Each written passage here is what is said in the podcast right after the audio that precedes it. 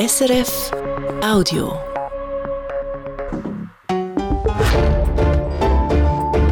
SRF 1.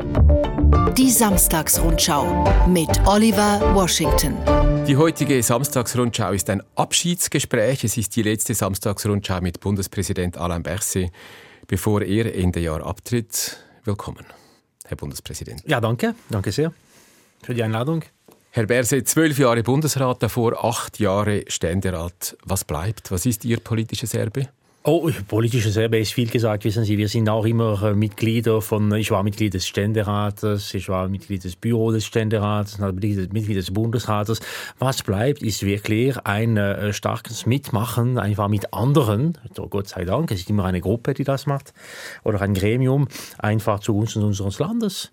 Legislativ, exekutiv, aber persönlich einfach was bleibt, ist, sind extrem viele menschliche Kontakte, viel Erfahrung, äh, Kenntnisse über fast fast alle möglichen politischen Dossiers über all diese Jahre. Das bleibt auch, klar.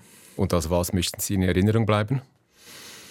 Ja, als, äh, als Person, wenn, ich, wenn es geht, als Person, die sich wirklich äh, mit Vollblut äh, engagiert hat für, äh, für, für die Politik in der Schweiz äh, und das vor allem auch äh, zwölf Jahre im Bundesrat, alles gegeben. Sie sind ja Innenminister und da zuständig für die Gesundheitspolitik und auch für die Sozialpolitik. Beginnen wir zuerst kurz mit der Gesundheitspolitik, wo das Gesundheitssystem heute steht. Sie haben sich in Ihrer Laufbahn auch als Bundesrat, ich glaube, gegen den Abbau des Leistungskatalogs eingesetzt. Sie haben ja. sich für Kostensenkungen eingesetzt, dabei auch einiges rausgeholt. Wir haben heute ein exzellentes Gesundheitssystem und trotzdem eines auch, das vor großen Problemen, Herausforderungen mhm. steht, mhm. zum mhm. Beispiel die Versorgungs- Sicherheit, der Fachkräftemangel in der Grundversorgung. Haben Sie da zu wenig gemacht? Ja, haben wir alles, äh, auch da alles gegeben, was möglich war. Es war schon vorher ein Problem. Es ist nichts Neues. Es ist seit, seit wirklich lang ein Problem. Es war immer wieder ein Problem, der mal aufgetaucht äh, hat und dann wieder mal besser war und das wieder mal gekommen ist. Das heißt, es bleibt eine ständige Aufgabe und eine ständige Herausforderung. Was bleibt aber vor allem für mich war zentral zu sagen, wieso gibt es ein Gesundheitssystem in der Schweiz? Für den besten möglichen Zugang für alle, die es brauchen. Das war mein, mein, mein Ziel, das war wirklich meine Orientierung. Und dann aber klar, es gibt immer sehr viele Probleme, weil es ist sehr komplex. Wir sprechen von sehr viel. Es ist ein 80 oder mehr als 80 Milliarden Markt in der Schweiz, die Gesundheit. Und äh, das Ganze ist das sehr komplex. Aber eben diese Versorgungssicherheit, Sie sagen, das sei schon vorher ein Thema gewesen. Ich glaube, es spitzt sich trotz allem zu, auch wenn man den Zahlen des Bundesamtes für Gesundheit ja. Glauben schenken will. Und dann stellt sich trotzdem die Frage, ob sie genug gemacht haben. Sie, was, was, was heißt Versorgungssicherheit? Die, Dass es zu wenig die, die Kantone, gibt. Nein, es gibt unterschiedliche Elemente. Die Kantone, die sind in unserer Organisation des Staates zuständig für die Versorgung generell. Das heißt, die sind zuständig, damit es genug äh, Spitalplätze gibt, damit es genug Spitalbetten gibt, damit es genug äh, auch äh, Ausärztinnen und Ausärzte gibt. Die sind auch dafür zuständig. Und es gibt auch die Medikamente, dass man auch einen guten Zugang hat zu guten und besten Medikamenten. Medikamente. Das sind unterschiedliche Probleme. Für Ausärzte oder äh, Pflegekräfte, das ist ein Ausbildungsproblem. Äh, man braucht mehr Plätze, um Leute auszubilden. Da müssten Sie mehr machen. Ah nein, Entschuldigung. Nein, Sie die Aus aber nein, Ausbildung, Ausbildung, Politik in der Schweiz ist wirklich fast ausschließlich Sache der Kantone. Okay. Und das zeigt, ich will da nicht einfach die, die, die Verantwortung nachschieben, überhaupt nicht. Ich sage nur, wir müssen da sehr eng zusammenarbeiten, ohne zu vergessen, dass die, die, die, der Bund hat einfach keine Schulen, um Pflegefachpersonal auszubilden zum Beispiel. Es sagt aber nicht, dass wir gleichgültig sind. Im Gegenteil, wir sind auch sehr interessiert, dass es gut geht mit der Kantone. Es gibt ja diese Ausbildungsoffensive des Bundes mit genau. den Kantonen und das Ziel ist 1200 200 bis 1300 Ärzte ungefähr pro Jahr. Die FMH sagt, dass pro Jahr ungefähr 4000 neue Ärzte ihre genau. Arbeit aufnehmen. Und das heißt, wir haben genau. viel zu wenige, also es ist nicht nachhaltig ja. Ja. und wir müssen sie importieren. Ja. Und das ist dem Ausland gegenüber nicht fair. Absolut. Und das ist seit sehr lange übrigens. Es ist seit sehr lange so, als ich mal im Amt angekommen bin, Anfang 12, man hat damals 3000 äh, Ärzte gebraucht pro Jahr, einfach für unser System. Haben wir etwa 900 ausgebildet selber oder weniger. Haben wir äh, mehr als 2000 importiert wenn ich das so sagen darf, darunter mehr als 1000 nur aus Deutschland. Anders gesagt, Deutschland, nur Deutschland hat mehr für uns ausgebildet als wir selbst. Das war das Problem vor zwölf Jahren. Und wir haben damals mit einem Kollegen Schneiderhammann gesagt, okay, wir brauchen wirklich, dass es mehr passiert. Wir haben die Kantone gesagt, bitte mehr Plätze. Und die Kantone haben gesagt, ja, aber es kostet. Haben sie 100 Millionen dafür gesprochen. Aber das reicht offensichtlich nicht. Nein, und das noch weniger, weil in der Zwischenzeit es gibt einfach immer mehr. Nicht nur, dass wir nicht äh, genug äh, mal ausbilden, ist noch schlimmer als das. Es ist auch schwierig, weil es gibt auch eine Entwicklung der Teilzeit in der Medizin. Und dann, es braucht, es braucht klar mehr. Ja, das ist eine Selbstverständlichkeit.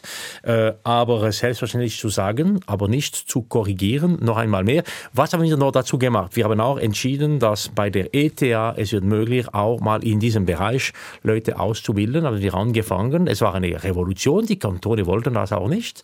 Aber aber wir mussten sagen, Entschuldigung, wir brauchen mehr und werden wir alle Mittel mal benutzen. Aber was Sie jetzt sagen, ist ja eigentlich die Bestätigung, dass man eben noch mehr machen muss. Das und stimmt. auch der Bund noch mehr machen muss. Wissen Sie, wir haben, ich habe auch mit meinen Kolleginnen und Kollegen in den letzten zwölf Jahren in diesem Bereich mehrere Initiativen genommen, um das, damit man das verbessern kann. Und es ist sicher nicht am Ende. Das heißt, es geht weiter so. Es braucht mehr auch in der Zukunft, selbstverständlich. Und, und gleichzeitig beklagen sich die Ärzte über den zunehmenden administrativen Aufwand. Da auf der anderen Seite, was die Arbeit dann unattraktiv macht und auch ein Grund ist, weshalb viele den Beruf verlassen.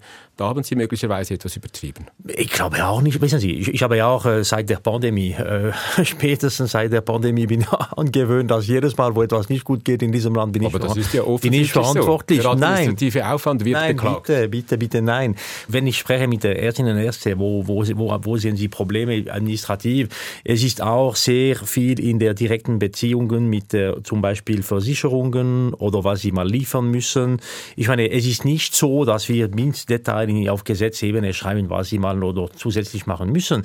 Klar, es gibt dieses Problem. Klar, es braucht mehr Transparenz. Klar, diese Transparenz hat auch äh, eine, einige, wie sagen wir, Wirkungen. Es äh, bedeutet einfach mehr äh, Dokumentation. Das ist mir klar. Aber man könnte das ziemlich einfach bewältigen, indem man viel schnellere Fortschritte machen würde mit der Digitalisierung. Das würde wirklich viel helfen. Aber da haben Sie auch offensichtlich den Zug verpasst bei der Digitalisierung. Das auch noch, ja, danke. Ja, aber ja, Sie haben das selber lanciert. Ja, gut, das sagen gut, Sie aber ja. selber auch, dass Sie hier zu Nein, wenig gemacht ich habe es vorher gesagt. Seit, spätestens seit der Pandemie, ich bin Sind wirklich... Sie für alles verantwortlich? Ja, genau. Ich, ich, ich, ich bin nicht verantwortungsscheu. Aber selbstkritisch, Problem. selbstkritisch. Haben Nein. Sie da zu wenig gemacht? Nein, wir haben, ja, immer, klar, aber nicht allein. Noch einmal, bitte nicht allein. Als wir mal dem E-Patienten-Dossier lanciert haben, es war in 12, 13, 14, damals, es war wirklich extrem schwierig. Es war nur für ein Eintreten im Parlament, es hat mal ein Stichentscheid des Präsidenten damals gebraucht. Niemand wollte wirklich die Leistungserbringer, die waren nicht interessiert, die haben sich ein bisschen gegen diese Transparenz befürchtet, aber trotzdem gemacht. Und ja, dort, damals habe ich Fehler gemacht. Es stimmt, Fehler gemacht. Viel zu viele Kompromisse. Das ist auch noch eine Kunst. Kompromisse Kompromisse zu tun, aber nicht zu viele Kompromisse zu tun, weil zu viele Kompromisse, dann man lehrt einfach das Gesetz von, von seinen Möglichkeiten und es ist vermutlich dann passiert. Es hat auch da die Pandemie gebraucht, damit alle verstehen, oh, haben wir da wirklich ein Problem? Und es war wie ein Weckruf für alle. Und jetzt, okay. ich verstehe jetzt, ich sehe jetzt, dass es gibt wirklich da viel mehr äh, äh Enthusiasmus, sagen wir das so, oder für, für mhm. die Entwicklung. Und das ist eine gute Sache. Gut, dann ein anderes großes Thema, das ist die Kostenentwicklung und die Prämienentwicklung. Die Prämien steigen ja stärker als die Kosten, weil immer mehr über die Prämien finanziert wird. Und da gibt es auch seit Jahren, seit Sie ungefähr angefangen haben, gibt es ein Riesenprojekt auf der politischen Bühne, dass man die Fehlanreize im System ja. beheben will. Möglicherweise kommt es jetzt durch in der Session. Ja. Vielleicht scheitert es aber auch und dann ironischerweise möglicherweise an Ihrer eigenen Partei. Herr Berse, wäre ein wenig Ironie der Geschichte oder wenn die Gewerkschaften und die SP das versenken? Nein, wissen Sie, es ist einfach so, wir, wir versuchen einfach alles zu geben für eine Zeit und die Großprojekte, die sind einfach Generationenprojekte. Bei dieser Entwicklung, es stimmt, wir haben ein Interesse alle, dass äh, viel weniger äh, stationär, das heißt im Spital äh, in einem Bett spazieren soll und viel mehr ambulant, oder? Und da es gibt einfach einen Unterschied der Finanzierung, diese falschen Anreize, das hat zur Folge, das ist wirklich komisch, es hat aber zur Folge, dass dann es macht mehr Last über die Prämien. Und das ist ungerecht. Das müssen wir korrigieren, solidarischer werden generell. Und, und das ist genau. Und dann ist es an Ihrer Partei, möglicherweise. Das wissen ja, wir noch nicht ganz. Nein, das wissen wir. Sein. Nein, das wissen wir nicht. Und ja, das ist, äh, wissen Sie, ist immer alles möglich in der Politik. Aber vor allem, ich glaube, im Moment, es geht vorwärts. Äh, es gibt, was ich spüre, und ich war gerade in der Diskussion dazu noch, noch präsent, ich spüre, es gibt wirklich eine Wille, mal vorwärts zu gehen. Die, die Verantwortung Verantwortung da im Parlament ist riesig und ich glaube, alle sind, sind auch bewusst davon. Es gibt noch verschiedene andere große Themen im Gesundheitsbereich. Ich möchte hier gar nicht groß ins Detail gehen, aber etwas ist mir aufgefallen in der Vorbereitung auf dieses Gespräch. Es haben mir verschiedene gesagt, Akteure im Gesundheitsbereich, dass das Klima, die, die Stimmung zwischen den verschiedenen Akteuren im Gesundheitsbereich so schlecht sei wie schon lange nicht mehr. Und da frage ich mich, welche Verantwortung tragen eigentlich Sie als Gesundheitsminister dafür? Ja, ich bin nicht bekannt in dieser Diskussion, äh, um nur da zu sein, um äh, gemütliche Stimmung zu, zu. Also Sie äh, können auch mal heftig austeilen, auch über die Medien, immer wieder mal. Nein, aber ich glaube, wissen Sie, ich glaube, im, im Gesundheitsbereich schon in, in 13, was haben wir gemacht? Wir haben für das erste Mal eine Strategie, Gesundheitsstrategie, Gesundheit 2020 mal organisiert mit dem Bundesrat. Das war meine Idee mit dem Team, mit dem BAG. Es hat eine heftige Resistenz und, und, und, äh, und Widerstand mal geschaffen, weil alle Akteure haben gedacht, oh je, was passiert jetzt dann? Mehr Steuerung, mehr Transparenz, wir wollen das nicht. Und dann wir haben sehr viel zusammen gemacht und es gab Momente, wo es ein bisschen heftiger geworden ist, weil klar, wissen Sie, wenn ich sage, es ist so schwierig im Gesundheitsbereich, weil es gibt ein Kartell des Schweigens, das ist nicht so nett, so formuliert, oder? Und äh, es ist auch keine Überraschung, aber es ist auch ehrlich. Ich meine es auch ehrlich und es ist auch äh, eine, ein, ein, ein Anstoß für eine Diskussion. Aber das sagend, ich kann auch nicht erwarten, dass alle die Akteure diese, dieses Kartell des Schweigens da sind, noch, noch, noch lustig oder nett finden, dass ich das sage. Und dann, ja klar, es schafft eine Spannung, aber diese Spannung kann auch kreativ sein. Das Minimum, das Minimum, sein. nein, ich glaube nicht, das Minimum, das man erwarten kann, es ist, dass es dient als Weckruf auch für sämtliche Akteure. Es ist gut und logisch und nur legitim legitim. Also es gibt eine sehr starke Interessenvertretung in der, in der äh, Gesundheitspolitik. Ich bin sehr froh darüber. Dann aber, dann aber, wenn die, die Positionen präsentiert worden sind, dann aber braucht es auch im, im allem, in allen Bereichen auch einen Sinn für das Gemeinwohl. Und das hat ab und zu mal, mal, mal gefehlt. Gut, wechseln wir das Thema. Das andere große Thema bei Ihnen im Departement, das sind die Sozialversicherungen, dabei vor allem die Altersvorsorge. Mit Ihrem ja. eigenen Projekt Altersvorsorge 2020 sind Sie gescheitert bei der mhm. AHV zweiten mhm. Säule dann haben sie einen Erfolg erzielt, aber eigentlich mit einer bürgerlichen Vorlage, mit der Erhöhung des, Frauenrenten, des Frauenrentenalters bei der AHV.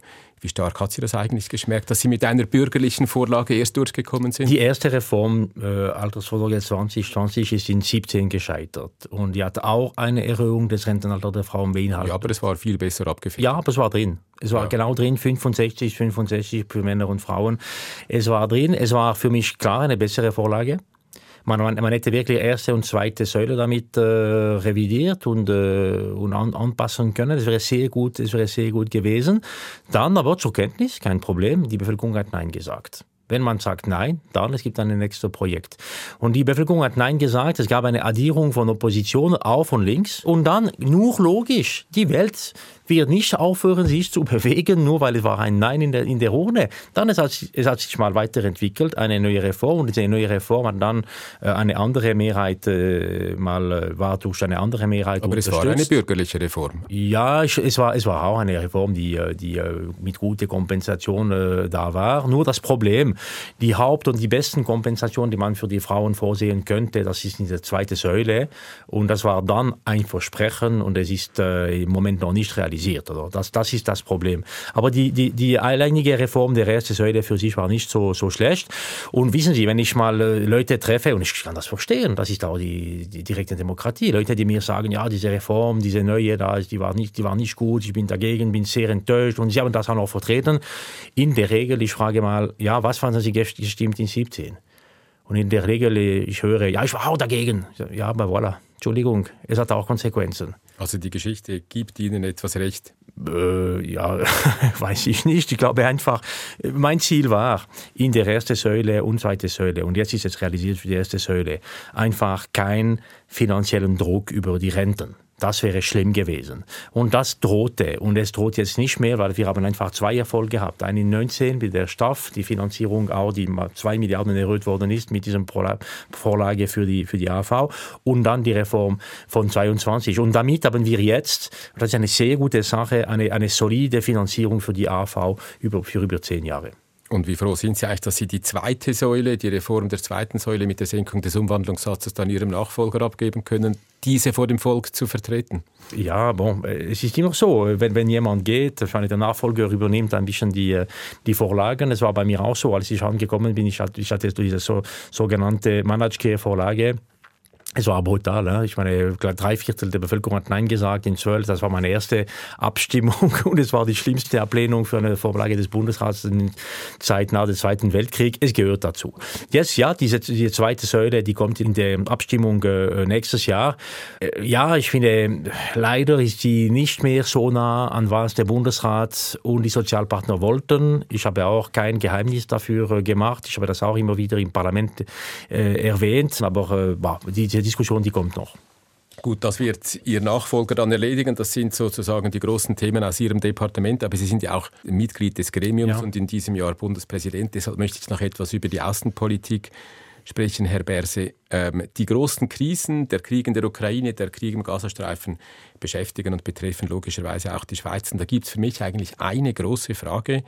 Der Bundesrat, würde ich sagen, gibt keine außenpolitische Orientierung bei der Haltung gegenüber diesen Krisen und auch bei der Frage, was diese Krisen für die Schweiz bedeuten. Warum macht der Bundesrat das nicht und Sie auch als Bundespräsident? Warum Nein, es ist, das ist ein bisschen hart als, äh, als äh, Urteil. Aber nicht ganz sagen. falsch. Nein, es ist hart und äh, wenn ich sage hart, ich sage das auch falsch, weil äh, wir haben bei der Ukraine, wissen Sie, die Krisen, das ist auch der Merkmal, der Merkmal dieser Dekade. Aber wir nicht mehr wie früher eine Krise, die kommt, die wird mal äh, bewältigt, erledigt und dann vielleicht zwei, drei, fünf Jahre später kommt die nächste. Seit Anfang 2020 haben wir mit der Corona-Krise und dann Ukraine-Krieg äh, oder Krieg äh, Russland in, in Ukraine und, äh, und, und Gaza und Energie oder andere noch Fragen, haben wir einfach so eine eine Vielfalt von Krisen, die gleichzeitig sich entwickeln und sich mal miteinander untereinander sich ernähren. Das ist eine völlig neue Situation. Und was haben wir gemacht? Ich glaube, Corona, das war die erste, nicht so schlecht gemacht ja, in der Schweiz. Außenpolitik. Punkt, Punkt zwei, dieser äh, äh, Krieg, Russland, Angriffskrieg von, von, von Russland in der Ukraine.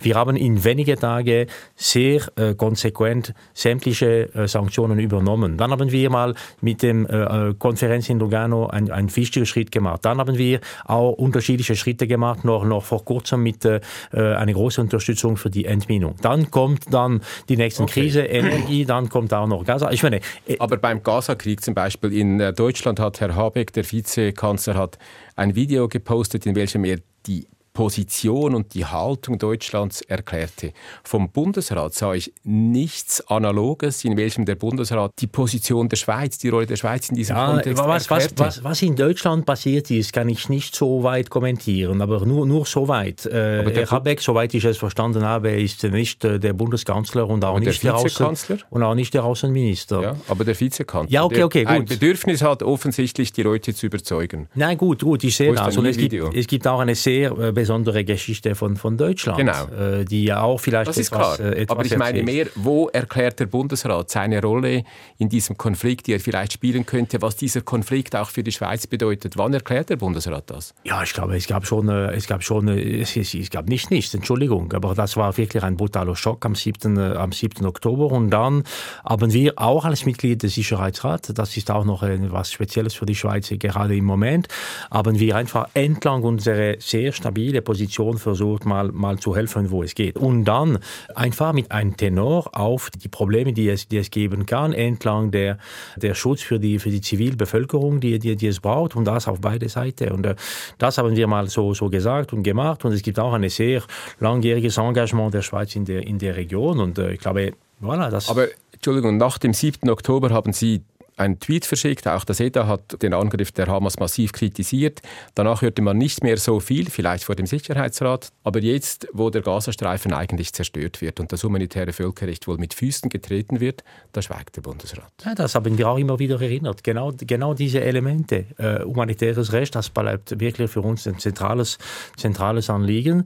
Aber wir sind auch nicht direkt auf dem Terrain, um, um, um, um mehr zu tun, als was zu erwähnen und zu, zu, zu machen, was wir immer mal gemacht haben in dieser, in dieser Situation. Die ist brutal, die ist sehr, sehr, sehr schwierig für alle Betroffenen. Die hat auch eine, äh, eine große äh, Wirkung in unserem Land. Das ist auch, äh, ich finde, besorgniserregend. Wir merken auch im Land die Spannung, die, die, da, die da existiert. Und es ist wirklich eine, ja, eine schwierige Zeit für, nicht nur für die, selbstverständlich für die, die, die Bevölkerungen, die betroffen sind vor Ort, aber auch, auch für alle Gesellschaften, die damit konfrontiert sind. Und Sie persönlich mussten Sie auch noch Kritik anhören vom Schweizerischen Israelitischen Gemeindebund, dass Sie nie explizit sich an die jüdische Bevölkerung, die jüdischen Mitbürgerinnen und Mitbürger gerichtet hätten. Da gibt es ja offensichtlich auch Kritik von diesen, von diesen ja, Mitmenschen, dass sie zu wenig, wie soll ich mal sagen, ja. vielleicht Empathie gezeigt haben oder so. Es gibt, wissen Sie, es gibt äh, eine, eine, eine Riesenempörung in allen Richtungen. Es gibt auch sehr kurzfristige äh, Reaktionen und äh, ja, dieser Brief hat mir sehr überrascht, muss ich Ihnen sagen. Es hat mich sehr überrascht, weil äh, ich habe seit, seit Jahren wirklich sehr regelmäßige Kontakte gehabt, haben wir sehr viel zusammen erlebt und äh, vielleicht eine der wichtigsten Sachen, die man in dieser Sache machen konnte, habe ich auch gemacht in den letzten Wochen. Ich hatte äh, Ende Oktober äh, endlich mal die Möglichkeit bei der Erziehungsdirektorenkonferenz, 26 Kantone, die haben eine zentrale Verantwortung für die, für die Erziehung und wir haben zwei Stunden lang über Antisemitismus, wie man das besser bekämpfen kann und was ist die Rolle der Schule. Wissen Sie, ich habe das nicht über die Dächer geschrien, ich habe das nicht einfach große Werbung damit gemacht, aber die Arbeit ist gemacht worden. Und äh, alle wussten das, die, die betroffen sind und ich war sehr überrascht. Ich hatte wie den Eindruck, es ist auch sehr politisch gemeint worden, leider, weil es braucht eher so eine Einigung in diesen Momente. Und äh, ich habe bei jeder Gelegenheit auch äh, mal mich, äh, mich äh, klar, glaube ausgesprochen und äh, es ist nicht nur nicht anerkannt worden, aber noch öffentlich kritisiert worden, ist alles erlaubt, wissen Sie. Aber am, aber Ende, am Ende zahlen nur die Fakten, oder? Ja, okay, aber Sie sagen jetzt, Sie können das nicht verstehen, das habe Sie überrascht, aber wenn es bei der anderen Seite so angekommen ist, muss man das ernst nehmen. Ich habe das auch erst genommen und äh, daher auch, äh, sind wir auch in Kontakt. Klar. Und wie haben Sie dann reagiert hinter den Kulissen? Was? Wie haben Sie dann reagiert? Wer? Sie? Gegenüber dem SIG? Nein, ich, habe, ich habe Ihnen gesagt, ich, es gibt einen Brief. Leider war dieser Brief sofort mal äh, in der Öffentlichkeit. Soll ich das sofort auch nochmal in der Öffentlichkeit akzeptieren und da eine Riesendiskussion öffentlich tun? Nein, ich werde eine Antwort liefern an diesen Brief und dann, dann es gibt eine Antwort. Das ist das ideale Stichwort für das andere Thema. Gut, wie immer, immer. Ich mache immer die Transition, ja, Haben perfekt. Leaks, Corona-Leaks. Oh ja. genau. Sie haben im Tagesanzeiger-Interview gesagt, dass Sie sich einmal dazu äußern und dann nicht wieder. Ja, voilà, trotzdem, das ist klar, oder? Ja, das nicht, stimmt. Ja, ich klar. weiß, aber ich habe trotzdem zwei Fragen, die ich Ihnen unbedingt stellen möchte. Ja. Das eine ist ja, und das ist, wie soll ich mal sagen, irgendwie faszinierend. Es gibt ja verschiedene solche ich sage jetzt Affären, aber es gibt verschiedene Geschichten, die sie begleitet haben. Corona Leaks ist das eine. Und das Interessante ist, diese prallen alle an ihnen ab. Hat man den Eindruck? Warum ist das eigentlich so? Vielleicht, weil es, es gibt nicht so viel drin. In diesen Geschichten? Ja, genau. Vielleicht, weil die sind auch ziemlich stark gepusht worden, ohne dass es sehr solid war. Vielleicht ist es einfach so. Wissen Sie, all diese Geschichten, ich habe, ich habe das auch gemerkt, oder? Ich bin zwölf Jahre lang im Bundesrat gewesen, 20 Jahre lang in der Bundespolitik. Von diese 20 Jahre lang, 16 Jahre, keine solche Probleme. Plötzlich kommt Corona. Ich habe das nicht gewählt, aber ich musste da hinstehen, ich musste das tun und parallel dazu, plötzlich alles das mal ist rausgekommen plötzlich mal, es gab immer mal Fragen hier, Fragen da, mal Untersuchungen hier, Untersuchungen da, immer wieder. Ich meine, ich, Entschuldigung, aber ich sehe da wie eine Verbindung. Also Sie würden sagen, Sie sind ein Saubermann. Da gibt es keine, keine Sachen, die man noch aufdecken könnte. Ich bin ein Mensch. Und, und Sie sind auch ein Mensch und wir sind ja. alle Menschen. Das heißt, ich bin ein Mensch mit einfach meine positive Seite, auch meine, die Fehler, die ich, die, die ich mache und ich stehe dazu. Und es ist auch, diese Authentizität ist zentral in der Politik. Ohne authentisch zu sein, man kann einfach keine Politik tun. Und ich stehe zu alles, was ich gemacht habe. Dann wirklich all diese Geschichten, die mal gekommen sind, es gab wirklich eine, eine, eine riesen Anzahl, oder? Also wieso, wieso, prallt es, wieso prallt es, wie sagen wir das, äh, äh, ab? Ja. Wieso? Vielleicht, weil es nicht so viel drin gibt. Vielleicht. Also sehen Sie eine Kampagne, die gefahren worden Nein, das habe ich auch nicht gesagt. Ich merke einfach eine Verbindung zwischen dieser großen Spannung, die es in der Gesellschaft gab, wegen Corona, und die Tatsache, dass Nolens Volens, ich musste da hinstehen und das, das tun. Das Interessante ist auch, Sie haben am Anfang, jetzt als diese Corona-Leaks-Geschichte aufkam, Anfang Jahr haben Sie gesagt, Sie äußern sich nicht aus Respekt vor den Institutionen. Komplett, ja, absolut. Genau. Und dann haben Sie jetzt dieses Tagesanzeiger-Interview gegeben. Auf Deutsch gibt es den Ausdruck mit dem Zweihänder. Gegen die anderen. Ja, Sie haben die GPK schon massiv kritisiert. Und da kann man sich fragen, ist das mit dem Respekt vor den Institutionen vereinbar? Ich wollte mal meinen, was ist Respekt für die Institutionen? Ist einfach, dass diese Diskussion mal stattfindet, wo sie stattfinden soll. Also in der Öffentlichkeit? Und, äh, nein, nein, genau, nicht in der Öffentlichkeit. Und Sie, Sie sagen, Sie sprechen von Leaks, aber ich finde, was, was haben die Medien mit Leaks zu tun? Da kann man doch darüber ein bisschen diskutieren. Nein, was ich damit sagen, sagen will, ist einfach so, es gab eine Untersuchung äh, der äh, GPKs. Ich habe wirklich da alles mitgemacht, wie ich es konnte, wirklich eine äh, sehr konstruktive Haltung gehabt, damit es, es funktioniert. Und am Ende, es gibt ein Resultat. Und äh, dieses Resultat, es gibt eine Frustration. Und wenn es keine Frustration gibt, kann man es auch sagen. Ja, aber der Respekt vor den Institutionen würde es vielleicht auch gebieten, dass man das... Dass man hinter, Nein, aber hinter den Kulissen. Sie hätten die Kritik ja hinter den Kulissen anbringen können. Ja, der Bericht ist publiziert worden. Das ist korrekt. Und dann, es ist auch, äh, wenn ich etwas äh, mal sagen will, es war der richtige Moment. Was ich mich frage, die Leaks, die sind ja ein, ein großes Thema und ich frage mich, sind die Leaks eigentlich wirklich ein Problem oder sind sie nicht Symptom eines tiefer liegenden Problems, dass eben der Bundesrat bei gewissen zentralen Themen nicht in die, in die gleiche Richtung marschieren will? Ja, genau diese Frage scheint mir eine sehr wichtige, die man vertiefen sollte und leider, sie ist nicht vertieft worden. Das ist genau das Problem das, das habe ich auch, ich würde das auch noch gerne einmal sagen. Ich glaube, man sollte das viel äh, tiefer, wie sagt man das, angreifen als, als Thema, als Problem, um das zu korrigieren. Ich habe auch gesehen, dass in diesem Jahr 23, ich glaube, ich habe kein wichtiges Thema gesehen im Bundesrat, wo es gab keine Leaks in diesem Jahr. Und warum ist das so? Und das sagt alles. Ja, ich weiß es nicht und das ist ein Problem und ich glaube, wir sollten das viel, viel ernsthafter anpacken als Problem. Äh, ich glaube, für mich wissen Sie, ich habe noch einige wenige Wochen zu leben im Bundesrat. Es gab auch immer solche Probleme in der Vergangenheit und äh, ja, ich glaube, es wäre, es wäre gut, wenn, wenn man wirklich versucht, mal viel tiefer anzugreifen. Aber das heißt, der These, dass die Leaks ein Symptom sind dieses tiefer liegenden Problems, dem würden Sie sogar zustimmen? Ich habe das nicht verstanden. Noch einmal. Also die Leaks sind Ausdruck davon, dass wir das tiefer liegende Problem haben, ah. eigentlich im Bundesrat nein, selber. Nein, nein, nein, da, nein, das, nein das, das, ich habe jetzt verstanden, was Sie meinen. Das muss ich absolut widerlegen. Es ist uns allen klar im Bundesrat, aber sehr klar, dass wenn man eine Wahl im Bundesrat annimmt, dann wir werden Teil einer kollegialen Behörde. Das ist uns sehr klar. Das heißt, das heißt, was bedeutet das? Es bedeutet, ich gehe mal mit meinen Ideen im Bundesrat, ich werde mich einsetzen für die Diskussion, für die Debatte, aber dann am Ende das Resultat ist nicht nur akzeptiert, aber auch getragen. Das ist zentral. Und wissen Sie, ich habe in meiner Zeit im Bundesrat 29 Abstimmungen mal äh, für den Bundesrat äh, begleitet. 29. Niemand hat so viele gehabt.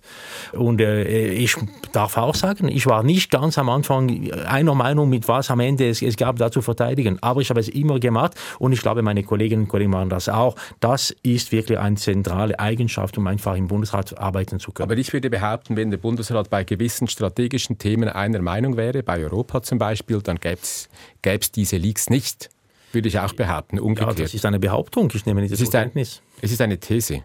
Äh, wenn es ist eine These, dann nehme ich die These zur Kenntnis. Können Sie sie noch kommentieren? Nein, ich habe vorher gesagt, was ich denke.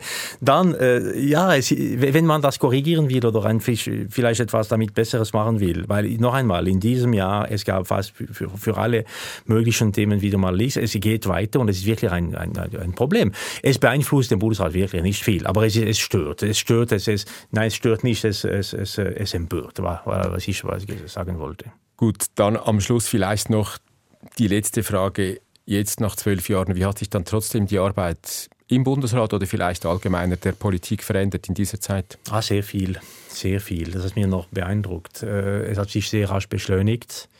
Es hat sich, wie sagt man das, verklausuliert. Verklausuliert? Ich will damit sagen nur, alles geht viel schneller. Und es gibt einfach Gruppen, die nur mal innerhalb von Leuten, die, die, die gleich, gleich denken, auch noch diskutieren.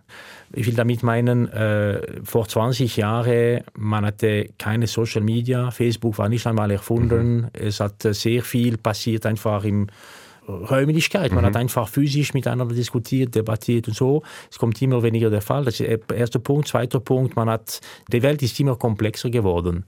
Und man hat Probleme mit dieser Komplexität. Ich will gerne es noch sagen, diese Komplexität muss man einfach nicht ablehnen. Es ist nicht nur alles eins oder null oder schwarz oder weiß. Muss man diese Komplexität anerkennen und äh, damit arbeiten können. Und es ist immer schwieriger, finde ich, in der, in der Politik. Und das in dem Sinne, dass sich ziemlich viel verändert. Ja. Und was würden Sie Ihrem Nachfolger mit auf den Weg geben? Die absolute Wichtigkeit von menschlichen Kontakten menschlichen Kontakt, das ist wirklich das A und O, auch in der Politik auf alle, auf alle Ebenen und einfach so es möglich geht, sich die Zeit zu nehmen, einfach die unterschiedlichen Meinungen zuzuhören, zu integrieren und einfach zu wissen, dass äh, die Person, die anders denkt oder die andere Meinung hat, hat nicht unbedingt äh, Unrecht. Im Gegenteil. Man muss einfach zusammenarbeiten, um zu versuchen, gemeinsam etwas zu, zu verbessern. Aber alles immer wieder muss faktenbasiert sein. Faktenbasiert sein. In diesem Sinne, besten Dank für dieses Gespräch und alles Gute. Danke, ebenfalls. Das war ein Podcast von SRF.